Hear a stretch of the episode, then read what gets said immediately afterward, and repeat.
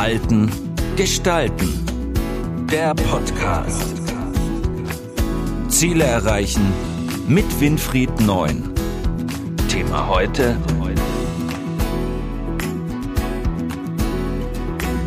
Veränderung und Anpassung sind begrenzt. Was tun, wenn ich Grenzen überschreite? Unsere aktuelle Zeit ist dynamisch, unbeständig und mit vielen grundlegenden Veränderungen gepflastert. Der Weg wird immer rauer und der Nebel der Undurchsichtigkeit immer dichter. Was bedeutet diese Situation für unser Gehirn und unser Verhalten?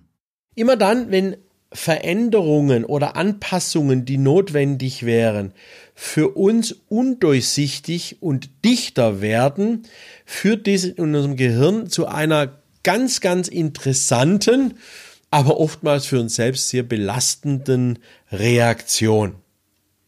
Was geschieht dort? Wir versuchen als allererstes natürlich diese Anpassungsnotwendigkeit aufgrund der veränderten Rahmenbedingungen, zum Beispiel des spontanen Sterbens eines Lebenspartners, also nicht über Krankheit, sondern über Unfall, was einen schlagartig eine Anpassungsfähigkeit abverlangt, die extrem hoch ist für jeden, der sich mit so einer Situation beschäftigen muss. Ich hatte vor kurzem erst ein Coaching-Gespräch mit jemandem, der eben genau dies auch erlebt hat und wieder erkennen müssen, welche tiefen Narben und tiefen Schmerz so eine schlagartige Verlustsituation bei diesen Personen auslöst. Weil unser Gehirn versucht natürlich zuerst einmal die Situation ganz rational zu bearbeiten. Kognitiv denken wir darüber nach, warum ist das passiert, wie konnte nur so etwas passieren, wie konnte nur so etwas überhaupt in diese Situation kommen, beziehungsweise auf diese Art und Weise realisiert werden. Also wir suchen nach Gründen, um das einfach zu verstehen. Die klassische Frage dabei ist immer, warum gerade ich oder warum gerade wir in dieser Situation so etwas erleben können. Das ist die erste Phase. Die findet aber dann bedauerlicherweise meistens keine richtige Begründung, keine richtige Beruhigung. Und jetzt kommt die nächste Phase. Und diese Emotionalisierungsphase ist das Schlimmste, was eben passieren kann, weil da unser Gehirn dann nicht mehr in der Lage ist, sich auf diese Anpassung einzulassen, sondern es blockiert diese Anpassung. Es entsteht eine Perspektivlosigkeit. Man weiß nicht mehr, wie man diese Dynamik zum Beispiel bei der Digitalisierung, um mal ein anderes Beispiel zu nennen, überhaupt noch gerecht werden kann. Inwieweit man überhaupt noch mithalten kann mit dem, was vielleicht der Kollege, der 10, 20 Jahre jünger ist, wie man selbst produziert und wie schnell der einfach ist und man spürt, man kann da nicht mehr richtig mithalten. Das Perspektivlosigkeit ist einer der Punkte, die diese Anpassungsfähigkeit eher blockieren, gepaart dann auch mit einem Stück Versagensangst, nämlich kann ich überhaupt noch irgendetwas erreichen. Woran erkennt man, dass die persönliche Anpassungsfähigkeit überschritten ist? Nun, die persönliche Anpassungsfähigkeit ist bei jedem Menschen unterschiedlich. Also es gibt Menschen, die können sich sehr schnell, sehr zügig anpassen. Andere hingegen sind schon bei der kleinsten Veränderung oder bei der kleinsten Undurchsichtigkeit und beim kleinsten Nichtverstehen einer Situation aus der Bahn geworfen. Was man erkannt hat inzwischen durch Forschungsergebnisse ist, dass Menschen, die eher zum Grübeln neigen, also die eher linkshirnig arbeiten, die linke Seite des Gehirns verarbeitet ja mathematisch, logisch, kognitiv, also das logische Denken ist dort, ähm, aber auch das Analysieren von kritischen Situationen ist dort. Und diese linke Seite, wenn da man sich in diesem Korridor ständig bewegt. Das heißt, man sieht das Negative, man reagiert auf das Negative mit Grübeln und Nachdenken. Man hat einen Verlust erlitten oder einen Schmerz erlitten, wirft sich selber Dinge vor, sucht immer die Schuld bei sich selbst, aber nicht im gesamten Kontext, sondern immer nur auf seine Person zentriert. Grübler neigen eher dazu, eben diese Anpassungsfähigkeitsschwelle sehr niedrig zu haben. Das heißt, die reagieren sehr schnell auf Anpassungsnotwendigkeiten mit Ablehnung, mit Frustration oder aber halt auch mit entsprechender Überforderung. Anders sieht es aus bei denen, die eher auf der rechten Seite des Gehirns arbeiten, die sogenannten handlungsorientierten. Die Grübler sind eher lageorientiert, bleiben also in der Lage stecken, in der sie sich befinden. Und Handlungsorientierte gehen eben mehr dazu über zu handeln. Man würde sagen, das sind die Stehaufmännchen. Das sind die, die zur, zur Aktion neigen, die intuitiv entscheiden, weil die rechte Gehirnhälfte ja ist ja die Seite, wo wir viel Intuition haben, Gefühl haben, Emotion, Bilder. Und die können die sehr gut ansteuern und daraus halt natürlich entsprechende Handlungen ableiten. Und bei denen ist diese persönliche Anpassungsfähigkeit im Durchschnitt statistisch höher. Das heißt, die können wesentlich mehr Veränderungen und vielleicht damit auch verbundene erste Niederlagen verkraften, als es die anderen können, die eher auf der linken Seite agieren. An der, an der Stelle sei nur darauf hingewiesen, es ist nicht gut, wenn man nur handlungsorientiert ist, es ist aber auch nicht gut, wenn man nur lageorientiert ist. Entscheidend ist, dass man beide Seiten optimalst ansteuern kann. Wir nennen das Stimmungsmanagement, also gezielte Ansteuerung über Stimmungslagen der jeweiligen Verarbeitungssysteme in unserem Gehirn. Was sollte man tun, wenn diese Grenze erreicht wurde?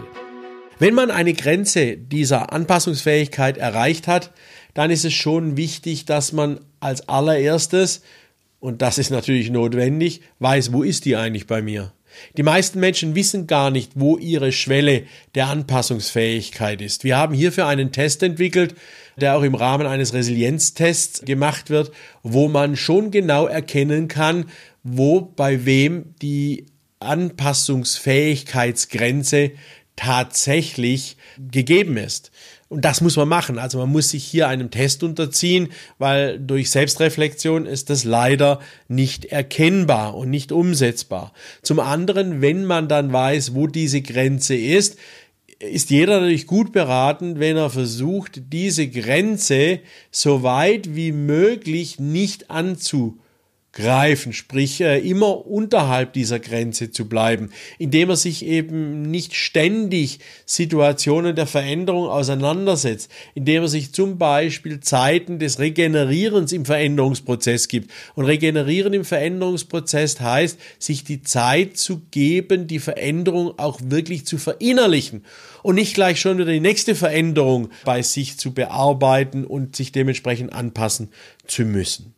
Da gibt es eine Vielzahl von Dingen, die man tun kann, um eben diese Anpassungsfähigkeitsgrenze nicht zu überschreiten. Welche konkreten Tipps haben Sie für alle Grenzgänger? Natürlich gibt es hier auch wieder ein paar konkrete Tipps für diese Grenzgänger, denn es gibt ja Grenzgänger im Rahmen dieser Anpassungsfähigkeitsgrenze. Und für diese Grenzgänger habe ich drei Tipps mir überlegt, die ich glaube ich ganz gut genutzt werden kann. Der Tipp Nummer eins ist, dass diese Grenzgänger sich massivst darüber im Klaren sein sollten, dass jede Überschreitung dieser Anpassungsfähigkeitsgrenze das Zehnfache an Energie kostet, als, so statistisch bewiesen, als das Einhalten und Akzeptieren dieser Grenze. Also ich brauche wesentlich mehr Kraft und Energie, um eine Grenze, die ich überschritten habe, der Anpassungsfähigkeit, wieder gegen zu korrigieren. Also der Selbstberuhigungsaufwand und der Selbstwirksamkeitsaufwand ist exorbitant hoch. Also Tipp Nummer eins ist, Grenzgänger sollten lernen, diese Grenze der Anpassungsfähigkeit auch zu akzeptieren und zu respektieren. Tipp Nummer zwei ist, wenn ich dann trotzdem mal über diese Grenze hinausgehe, dann ist es gut, sich Gedanken darüber zu machen, woher kommt denn das? Also auch die Fragestellung, bin ich eher ein lageorientierter Mensch, also ein Grübler, oder aber bin ich eher ein handlungsorientierter Mensch, also einer, der sehr stark in Aktivitäten die Dinge ausagiert. Beides, wie gesagt, ist nicht so optimal. Die Frage ist, wenn ich das eine oder andere präferiere, warum präferiere ich das? Was macht es mir schwer, vom Grübeln ins Handeln zu kommen? Und was fällt mir schwer, vom Handeln ins Nachdenken zu kommen, um eben nicht gleich sofort emotional auf irgendetwas zu reagieren. Das heißt, Tipp Nummer zwei ist, Selbstreflexion, bin ich lageorientiert oder eher handlungsorientiert? Und wenn das eine oder andere vorliegt, dann die nächste Frage, warum ist das so? Woran könnte das liegen? Tipp Nummer drei ist, auch hier bedarf es einer Fremdreflexion. Auch hier empfehle ich, ich sehe das bei mir in den Coachings, in den vielen, wie gut das den Teilnehmern wirklich tut dann nachher, wenn sie darüber reden können, mit dem man sich austauschen kann, der einem Feedback gibt. Bin ich jetzt nur wirklich lageorientiert? Selber glaubt man das von sich, aber in Wirklichkeit ist man es gar nicht. In Wirklichkeit kann man gut Stimmungsmanagement betreiben, weil auch hier ist die Selbstreflexion wie bei vielen anderen Themen auch einfach begrenzt und es bedarf eines Spiegels, eines Coaches oder durch einen Coach gestellt, an dem man sich letztendlich dann auch orientieren kann und schauen kann, wo stehe ich eigentlich? Weitere Infos unter www.neunseid.de oder auf meiner Homepage www.verhaltengestalten.de. Ich wünsche viel Spaß beim Finden der eigenen Anpassungsfähigkeitsgrenze und freue mich für jede Frage und für jeden Hinweis, den ihr an mich habt. Bis zum nächsten Mal. Tschüss. Das war Verhalten gestalten, der Podcast für Innovation, Führung, Resilienz und Digitalisierung. Weitere Informationen zu diesen Themen und zu Winfried Neun finden Sie im neuen Zeitmagazin und auf der Website verhaltengestalten.de.